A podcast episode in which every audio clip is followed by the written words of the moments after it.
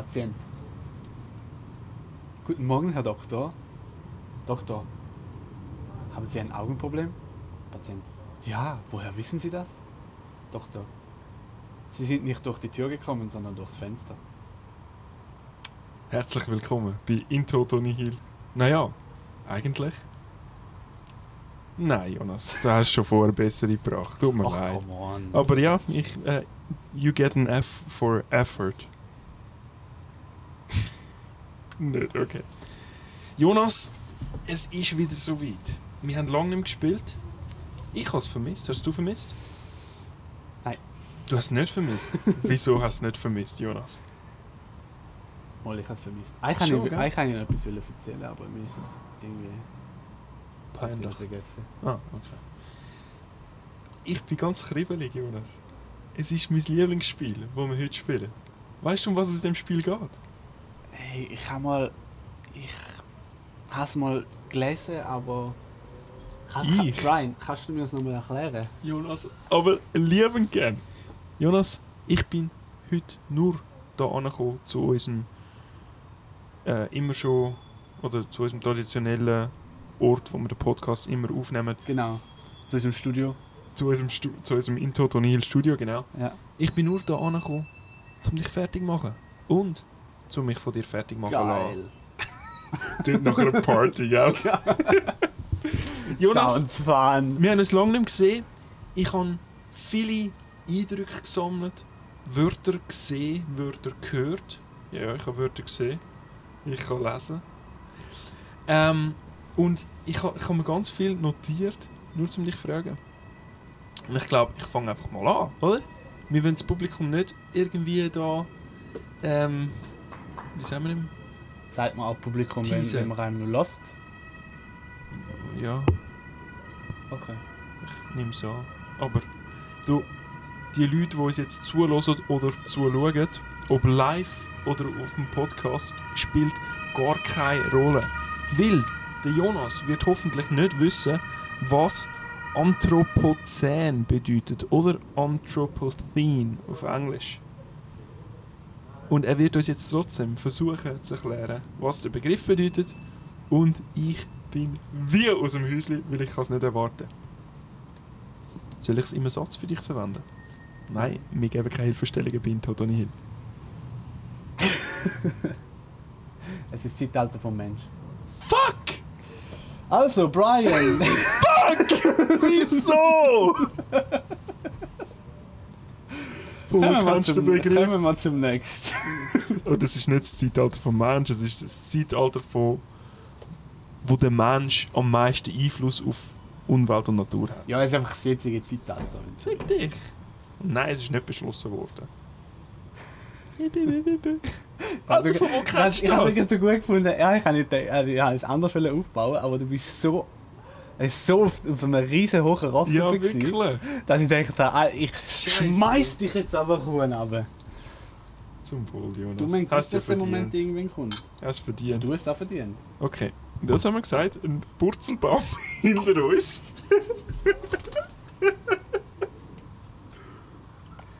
Ja. Kann man machen. Hättest du, dann, hättest du lieber ein anderes Wort äh, rausgesucht zum Wissen. Okay, nein, ja, ist gut, in Ähm, dem Aber Fall. wir, können- wir können ja ein bisschen darüber reden. Also, Ich kann, ich kann ja mal erzählen, wie, ähm, von wo? woher und Kennst warum du den und was, was ich das kenne. Ja. Also, so wie ich es verstehe, betitelt der Begriff eigentlich seit, äh, schon seit circa der Steinzeit. Nein. Okay. Nein, nicht circa der Steinzeit. Das ist eigentlich mehr mit der Revolution hat das angefangen. Oder beziehungsweise seit der Revolution ähm, sind wir in dem Zeitalter, wo aber noch nicht offiziell betitelt worden ist. Es ist eigentlich ein Vorschlag von, ich habe es sogar aufgeschrieben. Ich habe natürlich nicht gewusst, dass du es nicht weißt. Ähm, vom Paul Crutzen, das war Niederländer und dem Eugene Stürmer. Okay. Es ist Das äh, sind Geologen, gewesen, die den Titelbegriff, äh, den Begriff äh, Theologe. Ja. Geolog. Geologe. Mhm. Der- Fast das gleiche wie ein Theologe, aber der ganz. Hauptsächlich Log, ist doch egal. genau. Ähm, aber An Antro ist doch irgendwie immer irgendetwas mit Mensch. Nicht? Weiß nicht. Ich habe gemeint. Ich weiß nicht, für was Antro steht. Ja. Wie, wie bist du denn, wo kennst du den Begriff? Ähm, aus, der, eigentlich aus, aus naturwissenschaftlichen Ab Abhandlungen. Also vor allem vom, vom Harald Lesch. Kennst du den? Mhm. Das ist so ein.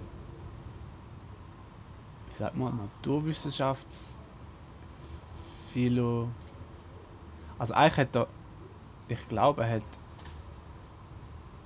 Viel Wissenschaftsphilosophie oder irgend so etwas studiert.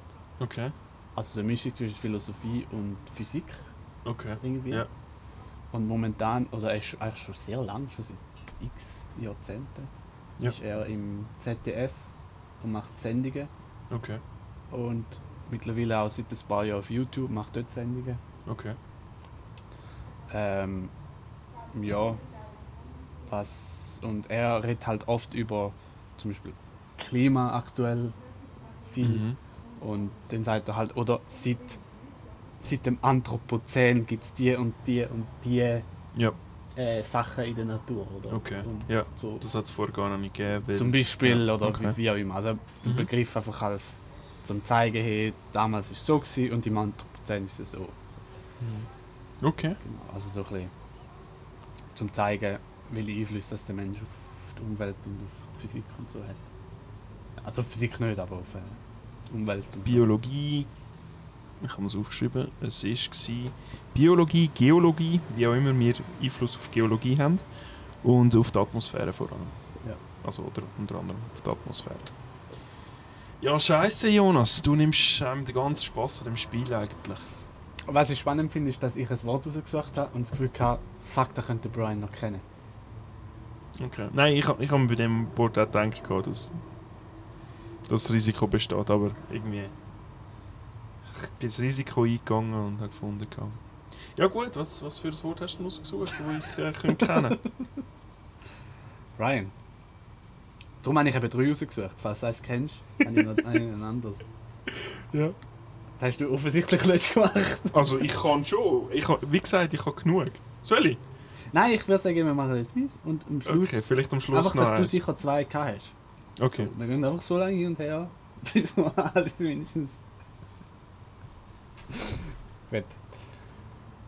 Brian, was ist Philhellenismus? Philhellenismus. Brian, Philhellenismus. was ist Philhellenismus? Ich könnte sagen, was wenig Hellenismus ist. Ja, dann erklär doch mal, was wenig Hellenismus ist. Das Wort gibt's nicht, Jonas. Äh, viel Hellenismus.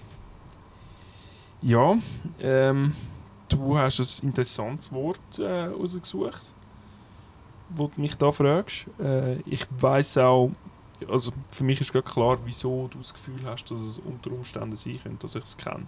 Ja, Also, Dorn im Auge eigentlich. Gerade rauslesen kann ich es. Äh, Helena. Ist dir ein Begriff, oder? Jonas, was ist Helena? Wer ist Helena? ein Frauenname. Genau. Und wenn es viele Helenas gibt, nein, schon nicht. äh, Nein, es ist, nat- das ist natürlich äh, Tochter vom Agamemnon, oder? Nein. nein. Die Helena war eine römische Göttin. Gewesen. Ich hätte mehr Troja im Kopf gehabt, aber. Nein, nein, das war nachher. Gewesen. Also Troja war vorher. gewesen. Troja war vorher. Gewesen. Die Helena ist nachher gekommen. Okay. Eben, die Göttin von der Römer, sie ist Göttin von der Pflanzen und von der Befruchtbarkeit. Gewesen. Was ist äh, das Äquivalenzgott von der Griechen? Grie- Das ist interessant, sie ist einer der wenigen Götter, die bei den Griechen noch nicht existiert haben. Die haben noch keine Göttin von der Natur und der Befruchtbarkeit gehabt. Oder was wüsstest du gerade von einer Göttin von der Natur und der Befruchtbarkeit bei den Griechen? Ich glaube, keine alte Kultur hat eine Göttin von der Nein. Fruchtbarkeit. Nein, das stimmt nicht. Die Römer haben den gehabt und ich bin mir sicher.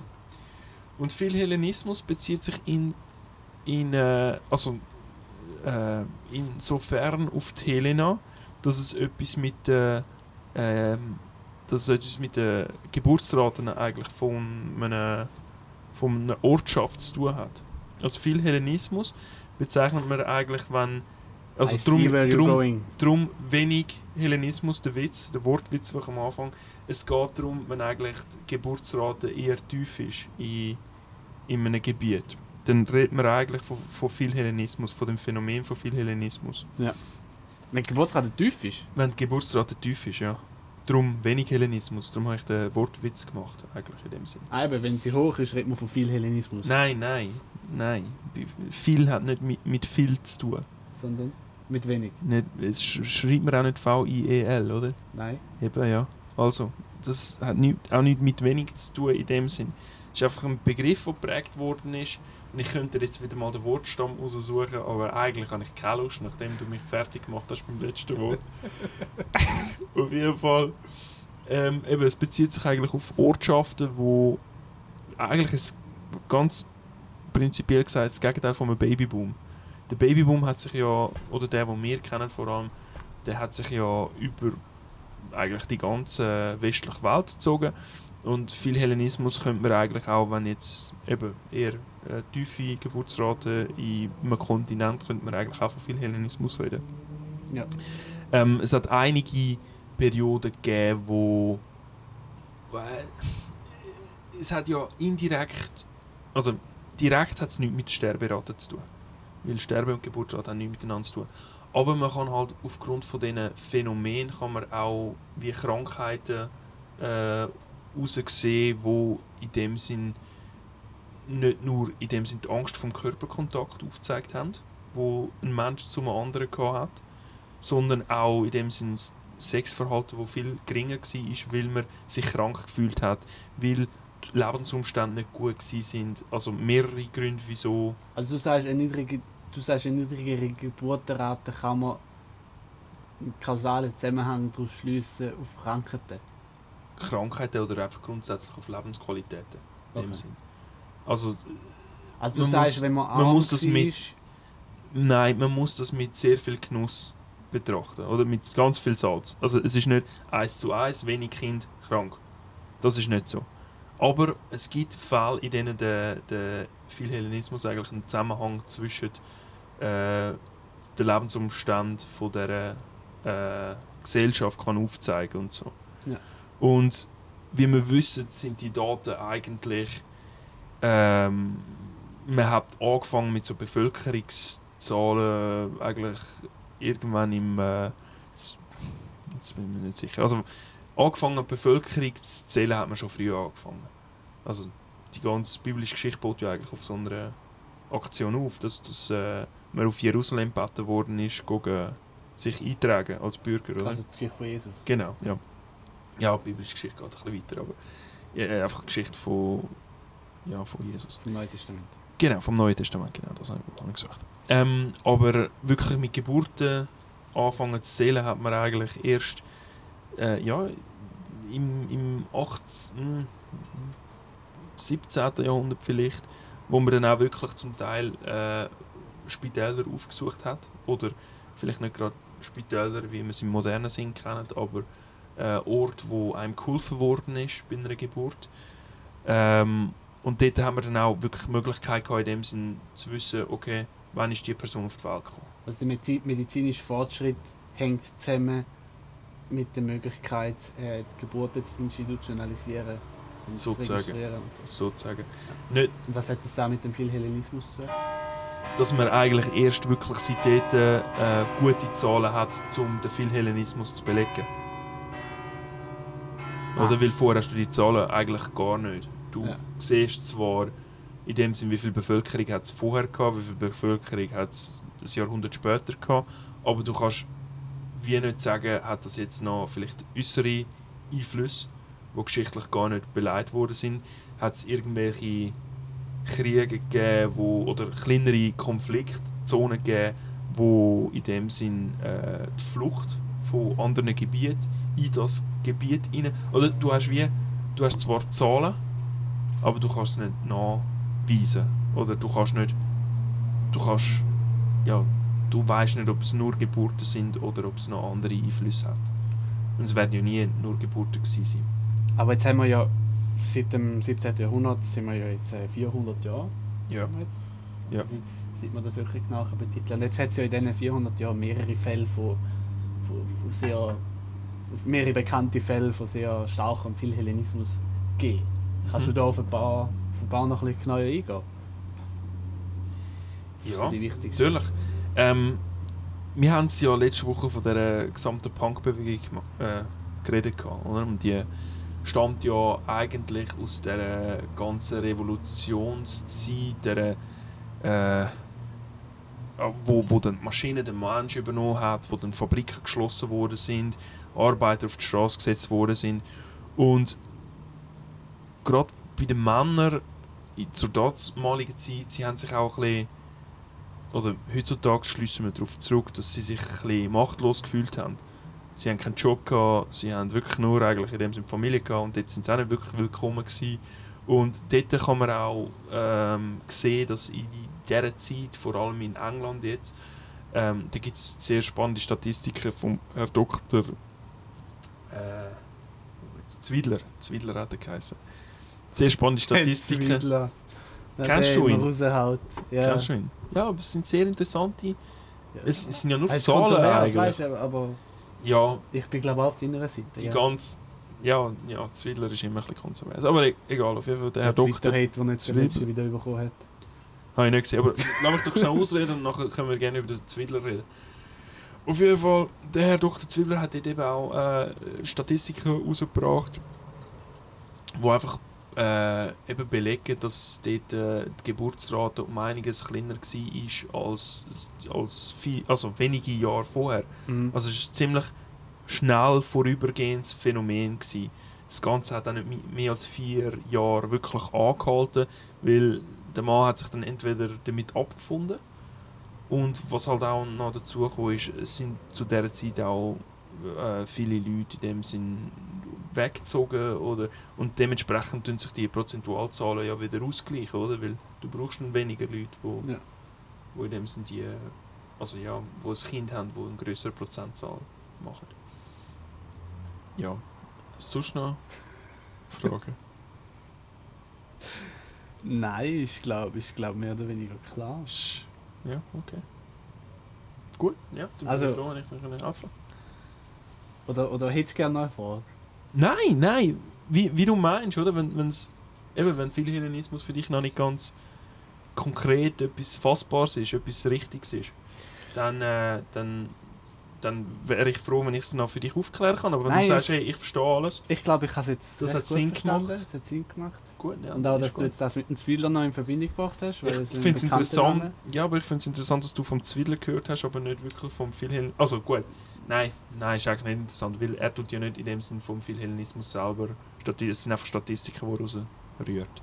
Ja. Und wirklich, wirklich darüber schreiben tut er ja nicht viel. Also Ja. es ist mehr, ja, für ihn ist es mehr einfach, ja, einfach so gewesen. Zahl um Zahl um Zahl.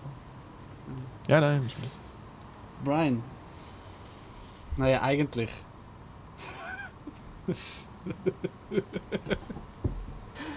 Hättest du doch einmal auf den Wortstamm geschaut.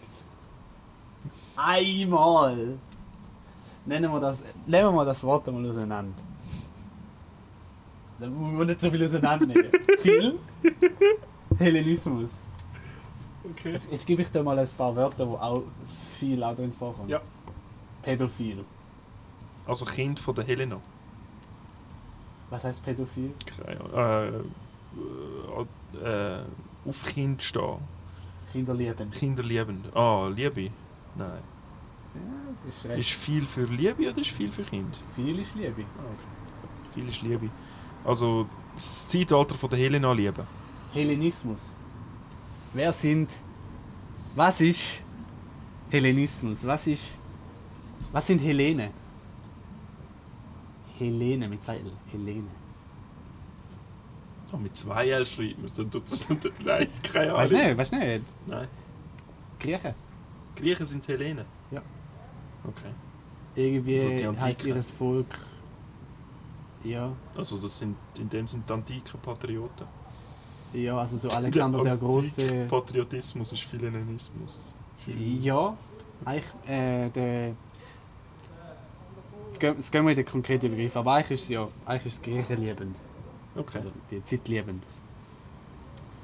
Es ist eine Bewegung von Menschen, die in den 1820er Jahren angefangen hat. Und viele Anhänger in Europa und Nordamerika gefunden hat. Das sind nämlich Leute, gewesen, die äh, sehr fanatisch die griechische Kultur und so geliebt haben. Die Okay. antike griechische Kultur. Also, ähm, du kennst vielleicht die, wo sich, haben wir glaube sogar schon mal beim Chance gehabt, wo sich nach, der, nach, dem, nach, dem, nach dem Barock, nach dem Rokoko, eigentlich wieder sehr auf die kl- klassizistische Schiene. Ja. sich auch so angelegt haben wie Griechen, Mhm. oder? Mit Mhm. diesen Umhängen Mhm. und so. Also das ist, geht so in die Richtung. Ähm, und ja, das sind die, die das eigentlich alles äh, geliebt haben. Vielleicht kann man es vergleichen, da steht, man kann es mit der deutschen Polenschwärmerei vergleichen. Keine Ahnung, was das ist, aber... aber so also Klassizismus, wenn jetzt das, das Phänomen von der Architektur einfach auf alle Lebensbereiche übertreibst. Ja. Zusammen mit der Aufklärung, Renaissance. Ja. Re- Renaissance ist ähnlich vom Prinzip her. Ja. Das andere ist noch ein bisschen mehr fokussiert wirklich auf, auf, Ja. auf griechische Dinge. Ja. Kann man sich glaube ich echt gut vorstellen. Ja, ja, nein, ist klar. Was, So, was ich so. aber spannend gefunden habe, oder? erstens mal, ihr Zentrum war Genf. Okay. Spannend. Ähm, es gibt relativ äh, wichtige, also bekannte, bekannte Philhellenen. unter anderem der Victor Hugo. Kennt niemand. Der Chef von Hugo Boss.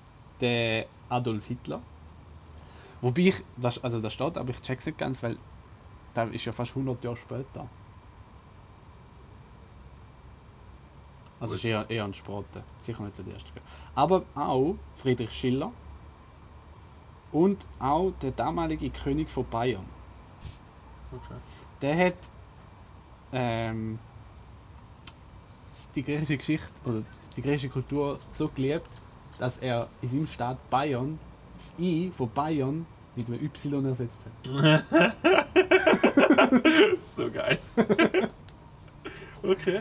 Also früher Fanatiker gewesen. Vor, vor ihm hat, hat, man Bayern mit einem, mit einem I geschrieben Okay. und nachher mit einem Y. witzig.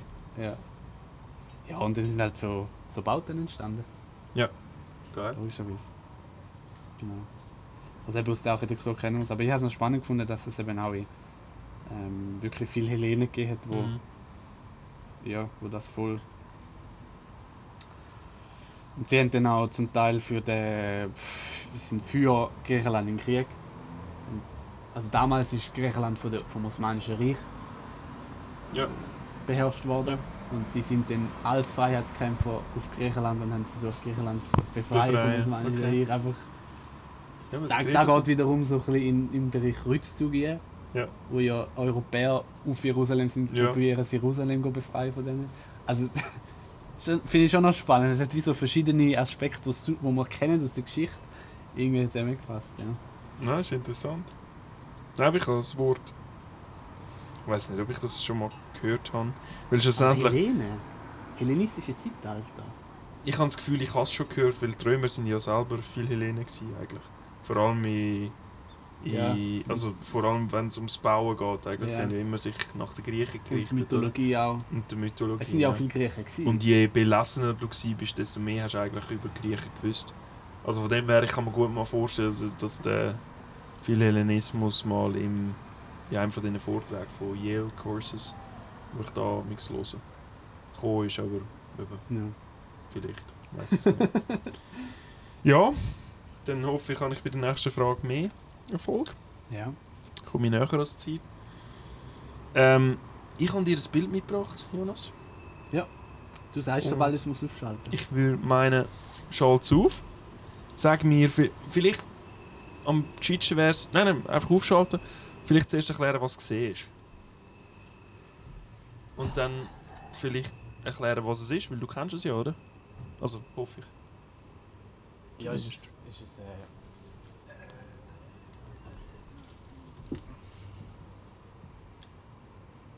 das ist eine Plantage. Mhm. Also wir sehen die Plantage, was sehen wir denn auf dem Bild?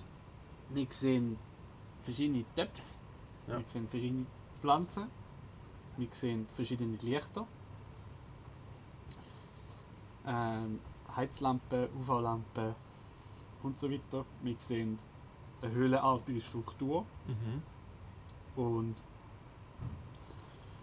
ja, genau, das ist es eigentlich. Okay. Und du kennst den Ort? Du kennst den Ort nicht? Ich kenne den Ort. Ah. Das ist, ähm, das ist jetzt, das ist cool, dass du da bringst. Ähm, das ist ein altes Tunnel in der Innerschweiz, wo früher noch der Zug durchgefahren ist.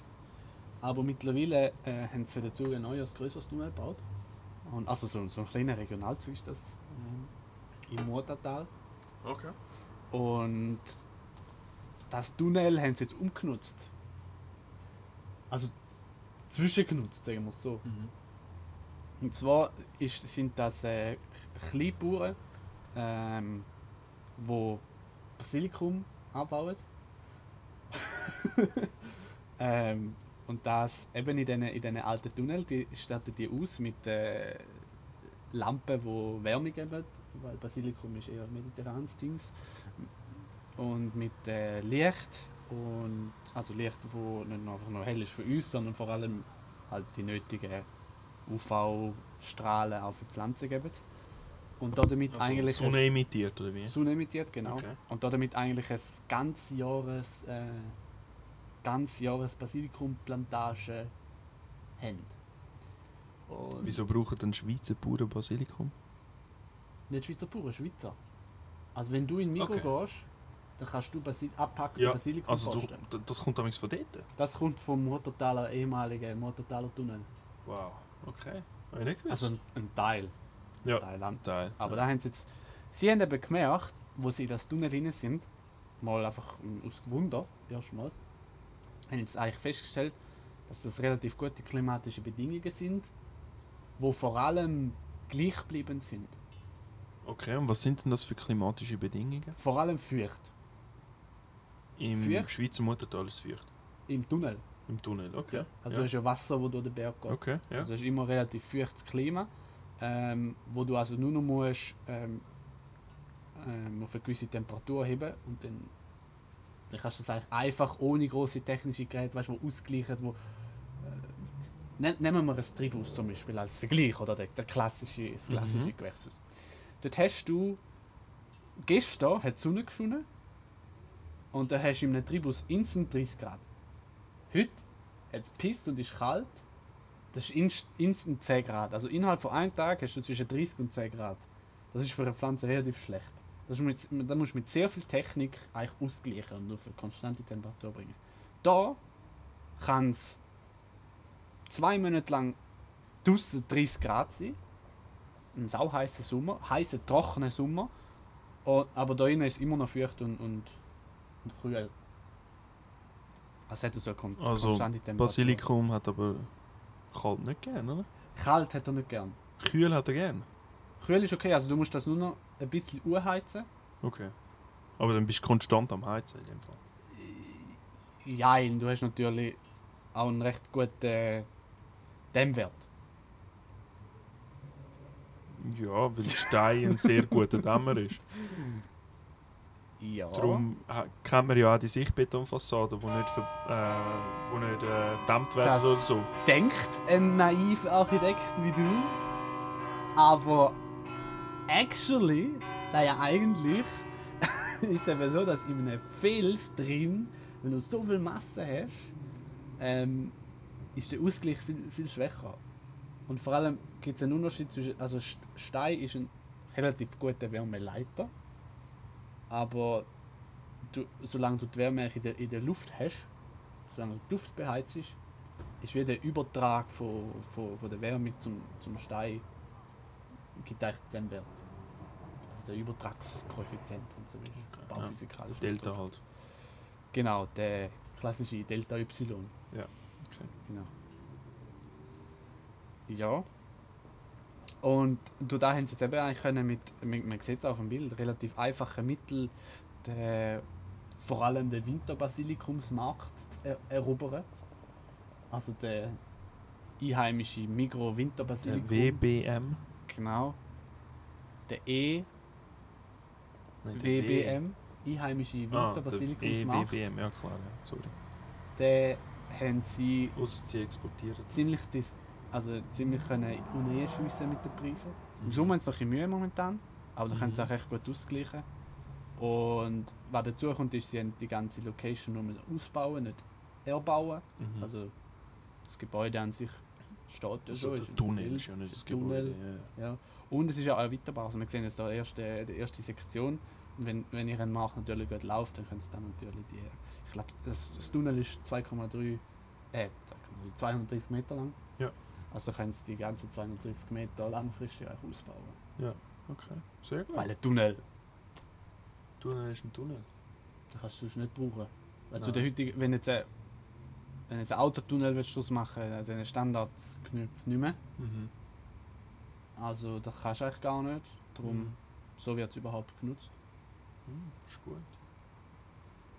Gut, ja. Nein, hast du ja alles beantwortet. Oder hast du noch irgendeine Anekdote? Ich bisschen Angst, dass es Hasch ist, aber ich glaube nicht. So Basilikum. Ich denke, eigentlich könntest du, wenn du so eine, so eine Plantage hast, einfach so, ja, ja, wir bauen da Basilikum an. Also ja, Weißt, die ersten 10 Meter sind Basilikum und die Ja, ja. nächsten 220 sind einfach Haschplantagen. Jonas, jetzt bevor ich auflöse und noch ja. Ja. eigentlich sage, wie wahrscheinlich haltest du es, dass ich dir ein Bild von einer unterirdischen Basilikumplantage zeige? also einfach so, jetzt ohne dass du aufs Gewächs schaust, einfach so, haltest du wirklich für wahrscheinlich, dass da ein unterirdischer Basilikum ist? Ich meine, ja, Darum, darum, habe ich, darum habe ich ja gesagt, das- also mein erster Gedanke war, ist Hasch. Und dann habe ich gedacht, ja, nee, du gibst mir sicher kein Bild von einer Haschplantage. so, ne? Äh, habe ich einfach gedacht. Okay, ja, ne? Und dann habe ich gedacht, komm, Basilikum. Und Okay. eben, vielleicht ist es eben ein, als Alibi-Ding. Also ich meine, wer, Ja. wer postet seine Haschplantage, blöd gesagt, weißt? Oder wie kommst du zu dem Bild, wenn Ich könnte ein Polizeiviertel sein von der letzten Raid oder so etwas. Ich weiß es nicht. Also, du bleibst bei deiner Geschichte. Krass. Unterirdische Ja. Hanfplantage. Und ich, wür- jetzt ich würde sogar 100 sagen, Franken drauf wetten. die, die Äh, Idee, Basilikumplantage. die Idee sogar, dass das Basilikumplantage als Alibi ist, würde ich sogar noch drauf aufsetzen. Okay. Jonas, Ich würde ich wür sicher, ich würde mindestens 250 Gramm Basilikum drauf Nein. Jonas. Ja. Naja, eigentlich. Naja, eigentlich macht es gar keinen Spaß mehr mit dir. Was, wieso? Es ist eine unterirdische, verschissene Basilikumplantage. Nein, ohne Witz. Es ist Natürlich! kein- Es ist eine unterirdische Nee, Basilikum. Ich verarsche dich nicht, Jonas. Ich würde dich ja gerne verarschen, das ist Basilikum. Der einzige. Es geht nämlich wirklich aus wie Basilikum. Es ist Basilikum. Ähm, das einzige, in dem du dich irrst, es ist kein ehemaliger so Tunnel. Das, das würde ich dir jetzt eben erzählen. Okay. Es liegt auch nicht in der Schweiz. Ja. Es liegt in äh, Neapel. Dort, wo ich vor kurzem war. Ah, spannend. Es ist auch kein Tunnel in dem Sinn, Ja. sondern es ist ein ganzes verschissenes Stollenwerk eigentlich. Das ist unter. Ar das unterirdische äh, Neapel. Ich weiß nicht mal davon gehört hast. Nein. Das ist eigentlich, äh, wie viel haben sie es gesagt? Ich glaube 300 Kilometer Tunnel in dem Sinn, also ja Tunnel, wo früher mal ein, für die Griechen früher mal ein, äh, ein äh, Wasserversorgungsnetz gebildet hat. Ah, okay. Und mm, dann ist es irgendwann mal äh, benutzt worden als, äh, als Bunker, hat man es zum Teil. Also die Römer haben es auch als Brunnen benutzt. Dann ist irgendwann Pest gekommen, dann haben wir einfach die Leichen dort runtergerührt. Dann hat man sehr lange nicht gewusst, wie man das Wasser jetzt dort rausbringt. Und dann hat man sich entschieden, einfach mal Beton reinzuleeren. Ah, das ist immer gewesen. gut. Auf jeden Fall, äh, dann haben irgendwann, und heutzutage ist das eine Touristenattraktion, und irgendwann mal hat die, äh, die, die das Ganze restauriert und instand halten, haben sich dann entschieden, mal ein Experiment äh, zu machen und Pflanzen dort beleben. Also Pflanzen anzupflanzen. Und am Anfang sind es ganz viele verschiedene gewesen, und irgendwann haben sie dann gefunden, ja, wir können auch Basilikum pflanzen lassen. Und mittlerweile ist das einer von der grössten, oder die, einer von der grössten Basilikumplantagen, die für Pizzerien oder von Pizzerias benutzt wird Aber- in ganz Neapel. Basilikum wächst doch in Italien. Ja, aber sie haben das jetzt auf unterirdisch gemacht, weil in Neapel selber findest du wahrscheinlich nicht genug. Nicht Ort. Platz. also. Aber es sind auch anscheinend ideale Lebensumstände für die Pflanzen. Okay. Weil wie du gesagt hast, es braucht nur Licht eigentlich. Es ist auch... Ja gut, nein, es ist kühl dort unten, aber die Luftfeuchtigkeit ist hoch. Ja. Und äh, ich kann garantieren, dass es Basilikum ist, weil du bist in die Nähe gegangen und aus dem hast Basilikum in der Nase gehabt. Also, es hat extrem intensiv geschmeckt. Wir haben leider keinen Strauch dürfen. Es ist ein bisschen dumm, weißt du, weil Ah, das ist natürlich die erste Pflanze, die ich in der Fresse habe. Okay, ja. Habe ich nicht gesehen. Aber äh, du, ja. ich meine, hast, hast, Oder Pfefferminz. ist gut gewesen. Ja, Brian, das ist jetzt recht bitter, die Folge. Ja, es ist nicht, nicht... Nein, nicht meine Folge. Nicht meine Folge. Schade. Aber du, vielleicht ändert sich alles noch. Ich suche dann nachher schon noch eins von diesen anderen Sachen raus. Also musst du gar nicht meinen, dass ich da einfach... äh, Komm, komm, ich- komm ich nicht so einfach davon, hä? Nein, Du musst schon noch ein bisschen mehr bringen. nein. Da äh, kommt schon noch etwas. Okay. Fucking Basilikumplantage.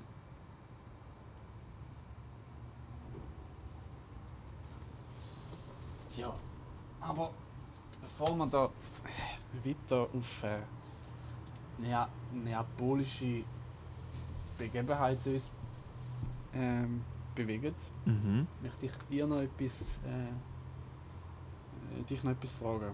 Und zwar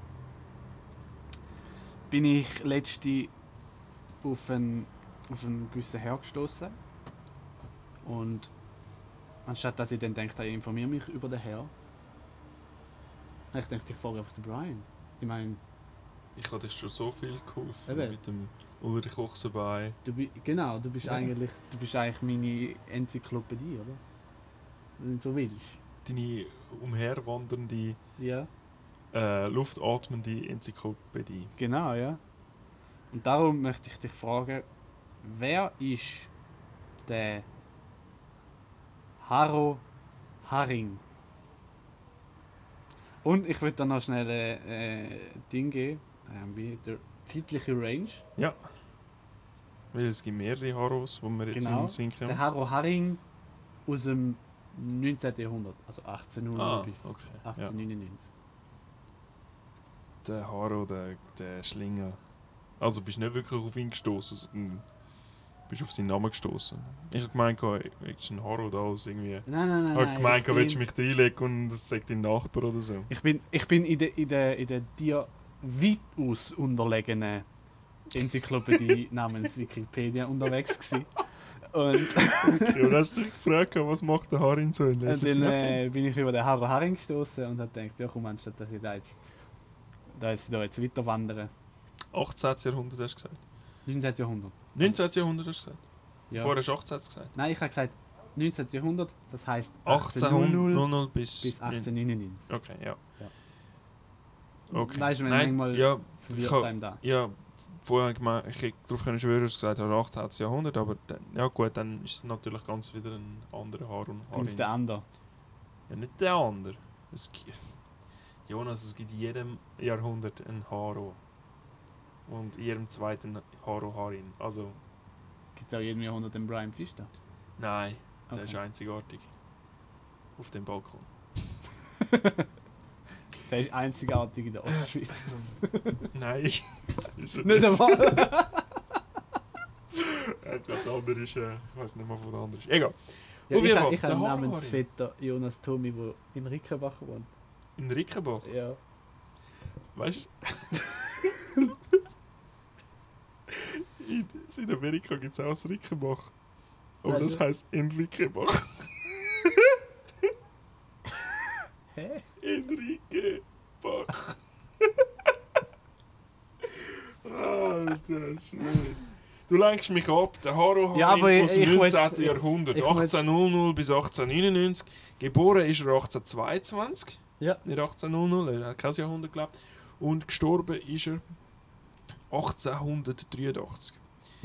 Ähm, also in dem Sinne 71-jährig ist er geworden. Was eigentlich schon recht alt ist für jemanden im 18. Jahrhundert. Hm. Nein, aber okay. Ja, 71 ist schon ein genug altes Alter.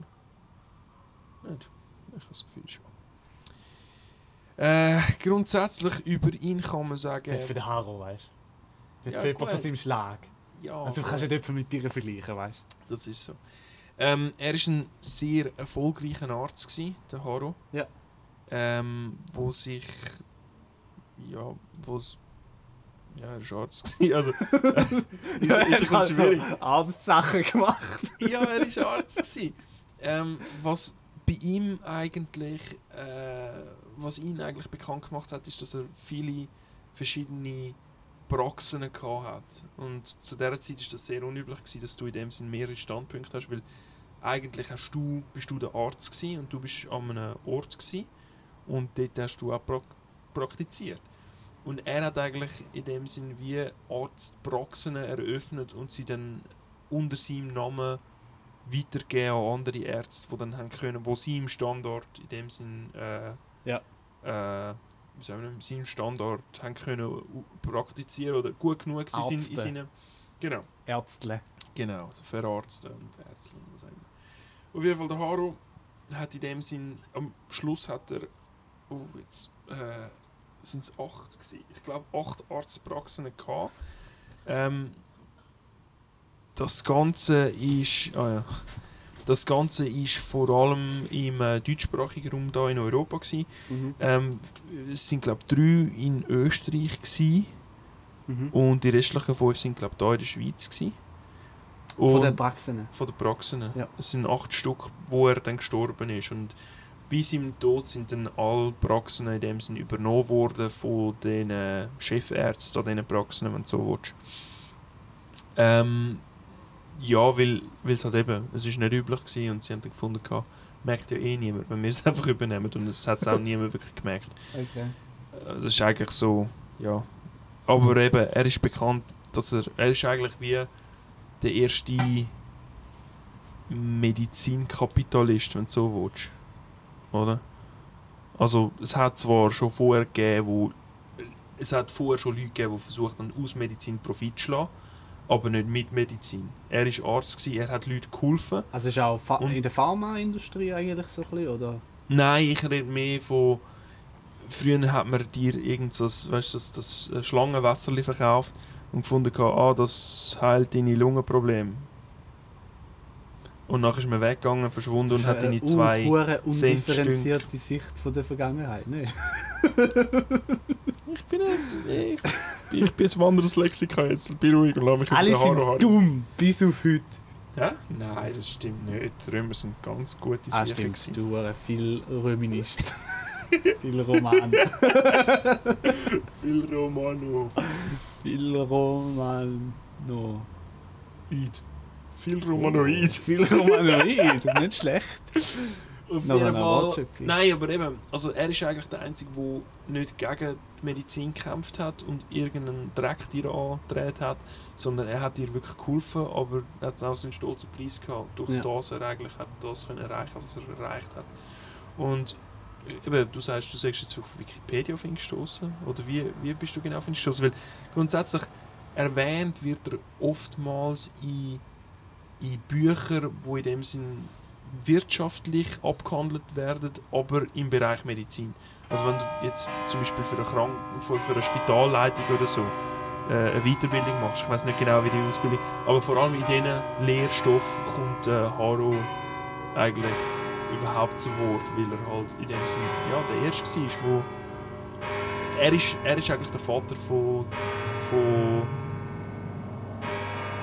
von der kommerzialisierten Medizin, wenn so willst. Nicht wirklich, Okay. ja. Ah, das klingt jetzt schon mal sehr spannend. Ähm, 22 bis 83. man nennt ja die Zeit, wo er wahrscheinlich auch groß war, zum Teil auch Gründerzeit. Mhm. Aufgrund von dem, dass halt viele Firmen äh, zur damaligen Zeit gegründet worden sind. Also viele Firmen, äh, zum Beispiel auch Bühler AG, ist in dieser Zeit Mhm. entstanden, wo Mhm. ich ja arbeite. Ähm, jetzt hat der Haro Haring ist aus dem wie auch eine Firma rausgekommen, die man heute noch kennt? Irgend so ein Big Player in der Industrie oder ist seine Firma dann irgendwann nach ihm wieder... Ja, wie gesagt, wie gesagt, seine, eigentlich, sein Vermächtnis ist aufgesplittet worden auf die acht Chefherrs. Aber das habe ich dir vorher schon gesagt. Also ja, von aber, ihm... aber was kennt man, weißt du, gibt es Novartis? Irgendetwas, weißt du, gibt es wie noch etwas, was man heute kennt, wo wie auf ihn zurückzuführen ist? Oder ist das Auf den Haro, nein. Eben, die Idee eigentlich. die Idee einfach, ja. die Idee und mehr nicht, weil eben, ja, es, wenn heute ein Chef geht, dann wird er ersetzt. Oder? Und du versuchst dann auch, wenn es möglich ist, auch gerade den Namen an der Tür zu setzen. Deinen Namen anzukriegen an die Tür, wenn es geht. Das mal vor allem, heute Ja. ist das glaube weniger unbedingt der Fall. Heutzutage ist man dann froh, wenn man den Kalt vom Chef hat, glaube Und das lange einem vielleicht schon heutzutage, weiß nicht.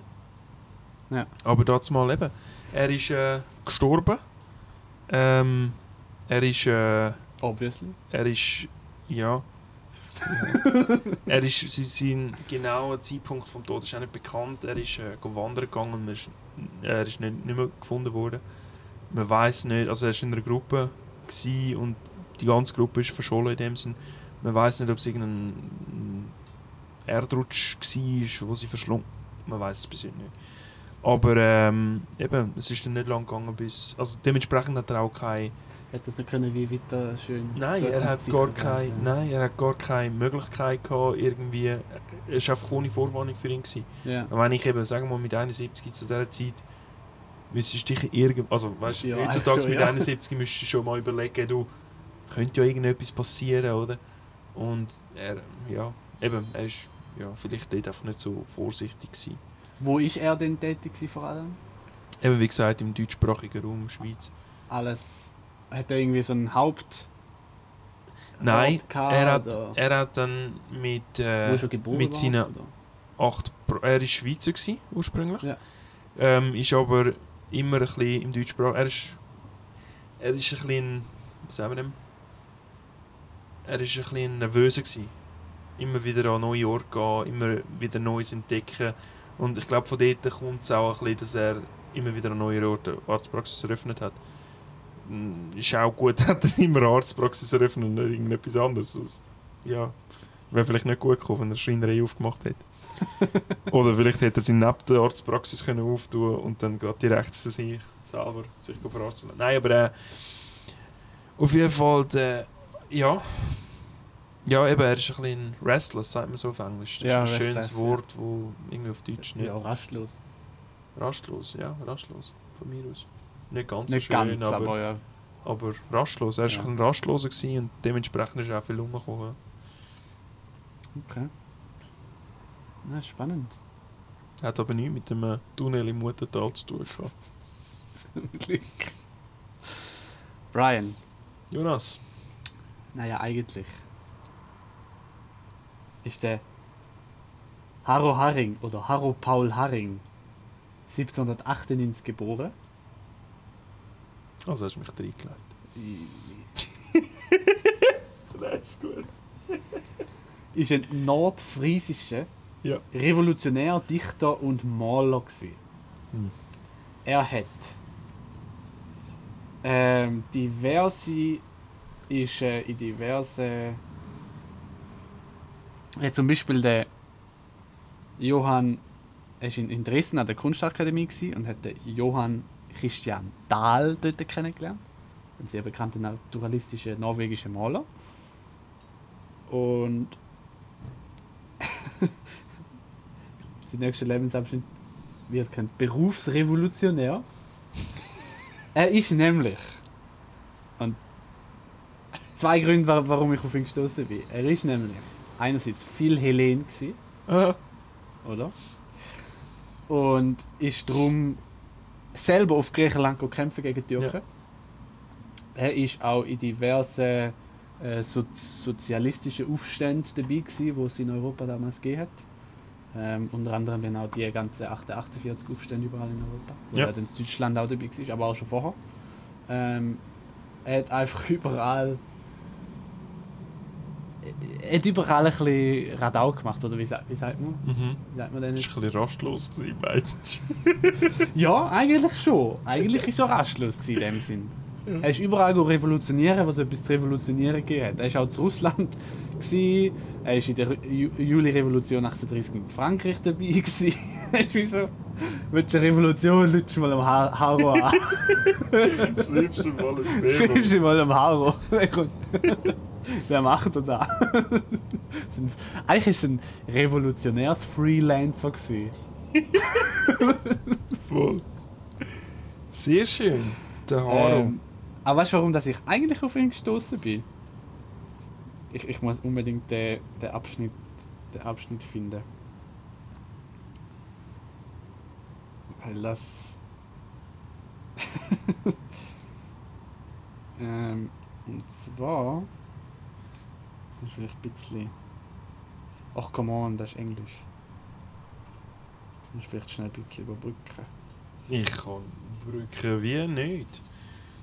Brücke ist auch so ein komisches Thema, nicht? Meint, was ist eine Brücke? Eine Brücke ist ein Element, das von Ort zu Ort geht.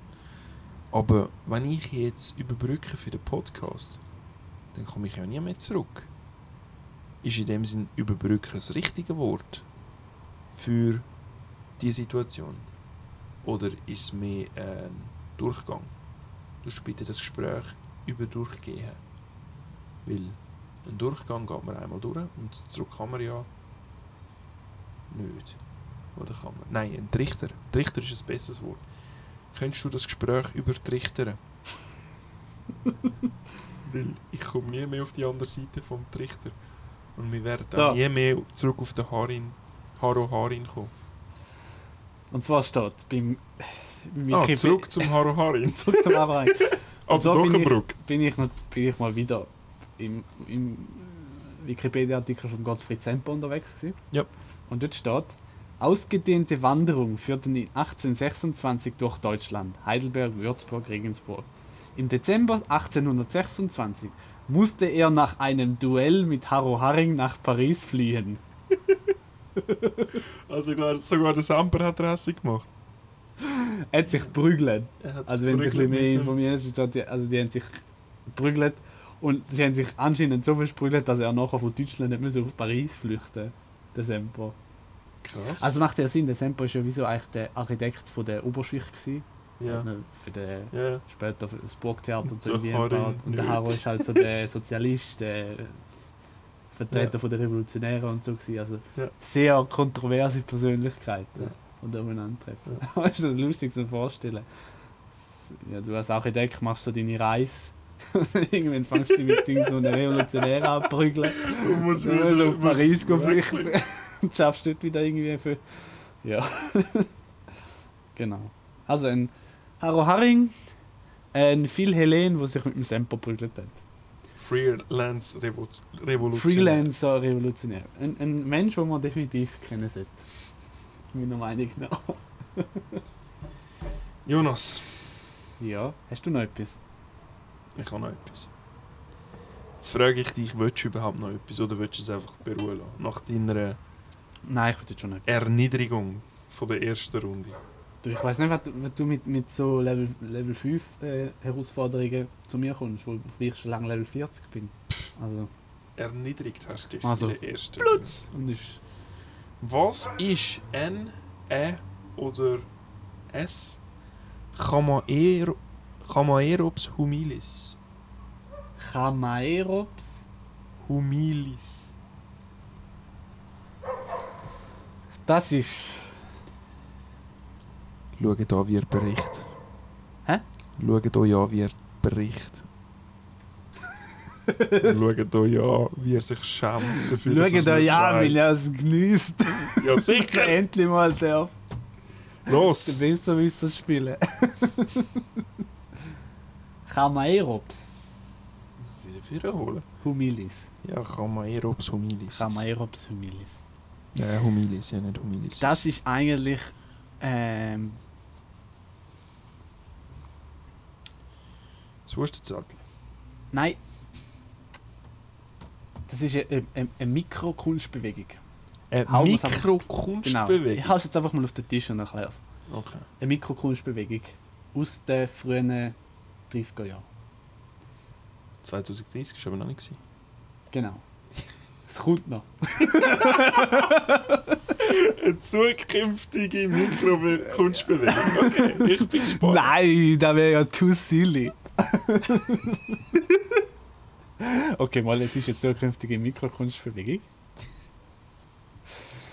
Auf jeden Fall, es geht ja um Kunstbewegung, nicht Ja. wenn das sie stattgefunden hat. Darum, ähm, also manche prophezeien 2030 die Wiederkunft von der Mikrokunstbewegung Chameirops humilis. Mhm. Um was geht es? Das ist ähm, eine Kunstbewegung, wo eigentlich mh, es darum geht, Menschen zu porträtieren. Kommt von jetzt Humilis. Richtig, Ah. genau. Äh, Herr Wortstammanalyst, Etymolog. Ähm, Ich weiß nicht, was das heißt, aber ich aber es geht darum, die Menschen zu porträtieren im Einfluss auf ihre und den Einfluss von ihrer Umwelt auf sie eigentlich darzustellen. Also wir kennen ja alle äh, das Chamäleon. Mhm. obviously.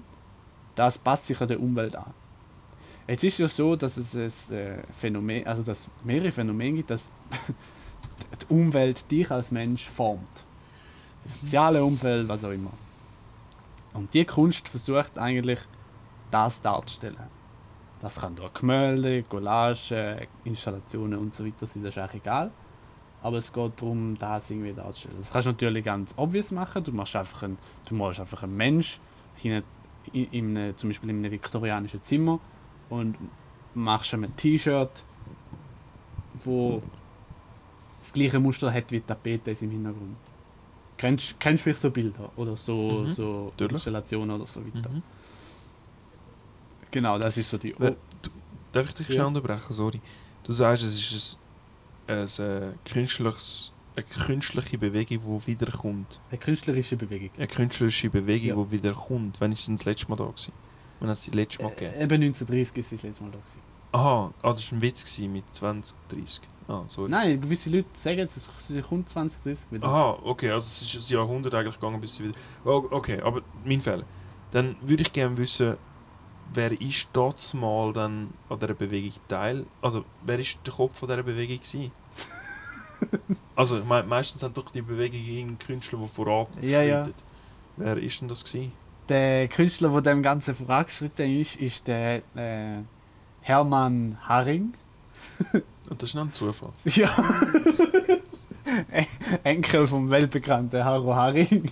Oh nein, jetzt? Okay. Der Haro Haring hat ja den Johann Christian Dahl kennengelernt, der Ja. naturalistische Ja. Künstler aus Norwegen. Okay, und seinem seinen Enkel vorgestellt? Der ist aber, der Dahl ist aber damals viel älter gewesen. Mhm. Und wo sich die kennengelernt haben, hat sich der, der Haring in, seine, in Dahl seine Tochter verliebt. Die haben geheiratet, ein Kind bekommen. Und das Kind wiederum Nochmal hat wieder ein Kind bekommen. Okay. Und Das eigentlich ist der- wie so, eben bei dem Hermann Haring, hat dann eigentlich wie die, die, die, der, Künstlerische, wo eigentlich vom, von seinem Urgroßvater Dahl gekommen Mhm. ist, ist dann bei ihm wie durchgebrochen, oder? Okay. Und er hat das, ja, er hat das angestoßen eigentlich. Okay. Und sorry, wenn ich jetzt da dir eigentlich das Gespräch vorgebe, aber du sagst, es kommt wieder. Ja. Wer soll denn dann, also ich meine, es muss ja irgendwelche Indizien geben, es muss irgendwelche Künstler geben, die auf das hinweisen. Wer sind denn so zeitgemäße Künstler, die in dem Sinn, wo, wo du herauslesen kannst, dass das möglicherweise noch kommen oder? Ja, also es gibt äh, den, den, den Ludwig Sierzin, Mhm. wo aktuell in äh, Neapel äh, als Nochmal so Künstler, Zufall, die, die als Welt so Künstler klein. agiert und er, er propagiert das vor allem. Ähm, also er, sagen wir so, er macht, er, er stoßt der Revival an. Er ist Ja. ein großer äh, Philharringerist. Aha. So ja. Mhm. Er stoßt das Ganze an und ähm, hat jetzt auch schon verschiedene Bilder gemalt. Sie ist, ist mega bekannte Werk, das jetzt gerade auch im äh, Kunstmuseum von Rom ausgestellt wird, wo er eigentlich äh, äh, eine junge Frau in einer unterirdischen Basilikumplantage dargestellt hat. Äh, sehr naturalistisch, ähm, wo jetzt gerade recht äh, Aufwind macht. Und er Nein, warte, jetzt muss man mal schon erklären. Eine Frau, die sich in einer unterirdischen Basilik, also tönt für mich völlig, äh, völlig skurril. völlig skurril. Aber gehen wir mal davon aus, oder? Was hat denn da, was ist denn genau der, der, der Einfluss, was das Umfeld auf die Frau hat? Ähm, er hat, er hat eben ein, ein Tryptychon gemacht. Aha, ja. Und im ersten Bild hat er die Frau nackt dargestellt, Ja. aber mit komplett überhüft mit Basilikumblätter. Okay, Also eigentlich wie so die obvious Variante, oder? okay, ja. Aber da, es ist eben Tryptychon, oder? Das erzählt die ganze Ja. Geschichte, das ist eigentlich ein, Ja. Ding.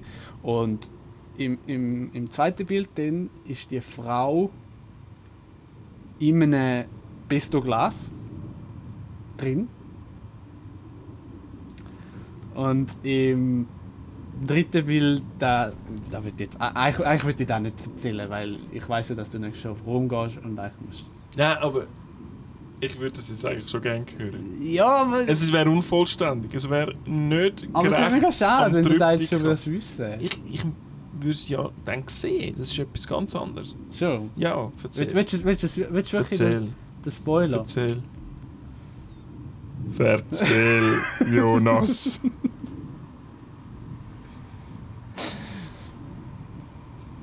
Beim dritten Bild ist es so, Ja. dass nicht äh, der Basilikum etwas mit ihr macht, sondern sie zum Basilikum wird und etwas mit der ganzen Basilikumkultur macht. Also sie wird zum Haro Harin von Basilikum. Sozusagen. Okay, okay. Ah, interessant. Ja, äh, ich weiß immer überhaupt. Ich Beim, äh, beim, äh, durch. beim, äh, äh, beim Triptychon, wo vom napoleontanischen Künstler gemalt worden ist. Vom, von dem, wo äh, die Wiederkunft Genau, von der angekündigt oder beziehungsweise Humilis. propagiert. Ja. Ja, genau. Am Haring, Hermann Haring. Nichts mit dem Hermann Harin zu tun. Der Hermann Harin ist der Grossenkel vom Vom Haro Haring. Haro Haring, der es aber im, 1900, im 20. Jahrhundert gemacht hat. Ja. 1930. Genau, und das andere ist der Sirzin. Genau, das 14, genau. Ja. Ja, äh, und das ist es eigentlich mit, dem, mit der Kunstbewegung. Also, Mhm. das sind so die wichtigsten Eck, Eckpfeiler von dem Ganzen. Gibt es denn irgendwelche Regeln? Gibt es in der Kunst irgendwelche Regeln? Natürlich, zum Beispiel der Corbusier-Architektur hat seine sieben Regeln gehabt, seine sieben Gesetze. Seine sieben Grundsteine der Moderne, wenn du Gibt so willst. es Regeln im Dadaismus? Ich weiß es nicht. Ich bin nicht so kunstaffin wie du. Mhm. Aber du hast jetzt lang. Du kannst mir auch sagen, es gibt keine Regeln. Nein, es, es, es ist eine rhetorische Frage. Es gibt, es gibt keine Regeln. Trotzdem hast du gesagt, es muss ein Mensch darstellen, der vom Umfeld beeinflusst. Weißt du, ich bin mir nicht sicher, ob du das ernst nimmst. Weißt du, jetzt tust du dich selber schon widersprechen. Sagen wir es so. Das ist ein bisschen, ein bisschen genau, ich würde dir das jetzt ein bisschen genauer erklären. Mhm. Wäre ich froh. Die Regeln, die es hat in dieser Zeit, sind eigentlich die Regeln, die allgemein für die ganze Kunst gegolten haben. Also, Kunst zu damaliger Zeit hat etwas, hat etwas sollen mit dem Mensch zu tun haben. Okay. Für die Identifikation und für die Relevanz. okay. Also, hast nicht einfach können irgendwie ein Blumentopf ins Museum stellen. Das hat keinen Sinn gemacht. Das Aber haben die dann wäre das ja- hast du auch nicht wollen machen. Dann wäre ja ein Revival in dem Sinn von dem Mikrokunststil äh, völlig fehl am Platz, weil es hat ja auch nichts mit der heutigen Kunst zu tun, oder? Ja, darum wird der Sirzin zum Teil auch ein bisschen belächelt. Ja. Ähm, und was eben spannend ist, ist, oder er will ja ein Revival, Mhm. aber er nimmt natürlich etwas aus einer Zeit, wo in einem Korsett von der Gesellschaft passiert ist. Ja. und sich durch das so entwickelt hat. Wie sich entwickelt hat. Eben mit dem, es ist immer auf den Mensch fokussiert. Der Mensch muss zwar nicht immer explizit dargestellt sein, aber es hat immer mit dem Menschen zu tun. Ähm, und er will das jetzt reviven in eine Gesellschaft inne, wo Kunst eigentlich schon extrem viel Boundaries, also Grenzen, Ja. aufgebrochen hat. Okay. Das ist natürlich dann schon die Frage, wo sich jetzt auch viele Kunstkritiker stellen, wie viel Sinn das, das macht. Und was sie von dem sollten erwarten. Jonas. Irgendwie habe ich das Gefühl, du weißt gar nicht, was ein. ich weiß den Namen nicht Milis ist. Nein, war anders. gewesen. Cham Chameleops Chaim humilis. Milis. Scheiße, wie hat das Ding geheißen? Ähm, ich löse es nach einer kurzen Pause auf. Dum, dum, dum. Wir tun jetzt noch. Pau äh, Pausen sind auch so etwas, nicht? Wir tun sind auch ein bisschen Brücken. Wir tun das Wort noch an unsere, unsere Sponsoren übergeben. Das könnten wir eigentlich ab jetzt machen. Wir tun immer Sponsorenpause, wo wir irgendeinen Sponsor erfindet. Und, Sponsor. und heute hören wir noch von der Zahnpasta-Marke Philendrix. Und nachher musst du innerhalb von. Also musst du einen 10-sekündigen Werbespot von der Philendrix. Oder weißt du, was- wie, wie man das in der. Jetzt mit echtem napoleonischem Basilikum-Aroma. Genau. Weil wenn der Basilikum von unter der Erde kommt, dann strahlen die Zähne. Genau. Ich glaube, ich glaub, du weißt nicht, was ein Chamaerops humilis ist. Das ist ein Dinosaurier, gell? Nein, Das ist ein Fossil. Nein. Das ist eine Palme. Das Oh, ist eine Palmenart. Okay. Ich habe zwar kein Foto, nur vom Schild, Geil. aber dahinter wirst du eine Palme erkennen. Bist du im Botanischen gewesen, oder? Das war in einer, äh, einer von der Villa auf äh, Capri. gewesen. Ah. Und das ist die Villa vom Dichter, vom äh, französischen Dichter, der dort äh, seine Heroin-Unterkunft gemacht hat. Nein, stimmt nicht, das, ist die, das stimmt nicht, das war eine andere Villa. das, was ich gesagt habe. Das war eine auf andere Villa. Villa auf Capri. Anna Okay. Capri, wenn man genau so. Also es ist einfach eine Palme. das ist einfach eine Palme. Okay. Also irgendeine Palmart. Ja. Ja, ich habe mich können wie noch, wie sagen wir denn, Redemption, was ist das für ein schönes Wort auf äh, Deutsch? Erlösung. Das war meine Erlösung Ja. sozusagen. Ich habe doch noch dürfen dich leiden sehen und ich habe es in vollsten Zug genossen. ich würde sagen, wir hören auf mit unserem improvisierten Sprichwort vom Tag. Ah, Willst du eins anstimmen? Ja, ich, ich stimme eins an. Okay. Wir versuchen ja immer, dass es etwas mit dem, mit, äh, mit dem Podcast selber zu tun hat. Also Ja. mit, dem, mit der heutigen Folge. Und das ist schön am, am improvisierten Sprichwort vom Tag, dass wir euch ein Sprichwort eigentlich beibringen, das ihr wahrscheinlich vielleicht gar nicht kennt. Vielleicht kennt das schon, das improvisierte Sprichwort vom Tag. Und ihr seht es einfach in einem ganz Vielleicht, anderen ja. Kontext. Also Jonas, ich... Äh, Also man weiß ja, wenn der wenn der Tau im Winter gefriert. Wenn der Tau im Winter gefriert, finde ich schön, dann hat der Beck seine Brötchen noch nicht gebacken. Und damit danke vielmals fürs Zuhören. Und wir hoffen, wir äh, können euch bei der nächsten Episode von In Toto Nihil, naja, eigentlich wieder begrüßen dürfen. Schönen Abend.